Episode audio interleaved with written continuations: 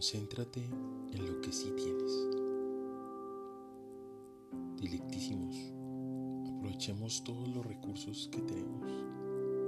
Sí, descubramos en lo más profundo de nuestro interior esos talentos y pongámoslos en práctica.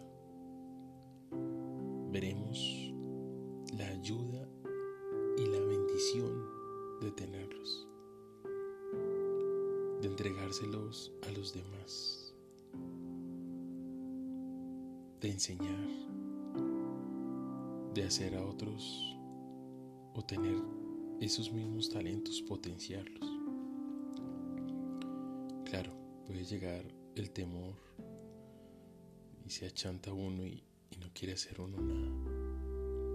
Pero ahí está la fuerza de Dios para poder hacerlo. Dios siempre manda una mano amiga.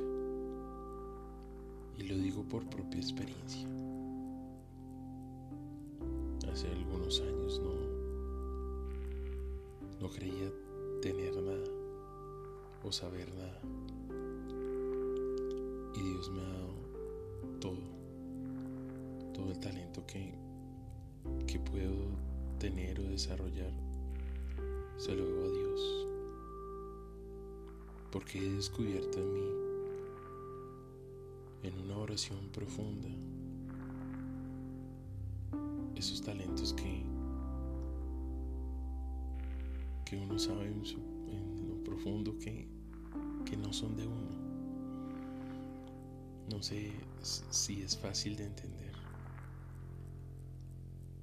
Es como si tuvieras algo prestado, pero que lo sabes usar muy bien. Y que después sabes que tienes que devolverlo, que no es tuyo. Aunque pues existen personas, ¿no? Que se creyeron la película de que de que esos talentos son de ellos.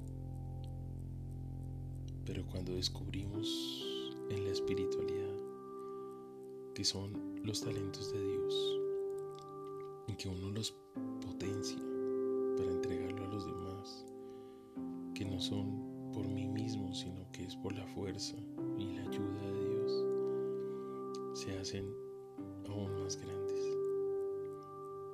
Además, porque cuando reconocemos eso, pues eh, podemos obviar la soberbia o la decir la, prepotencia de creer que todo lo que tenemos es por nosotros mismos y no por el que nos ha creado. Aquí dejo esto mis dilectísimos. Y solamente me queda por decirles que, que descubran el talento o los talentos que tienen dentro de cada uno. Y si ya lo han descubierto, poten potencialícelos hasta entregarse y darse como lo hizo Jesucristo.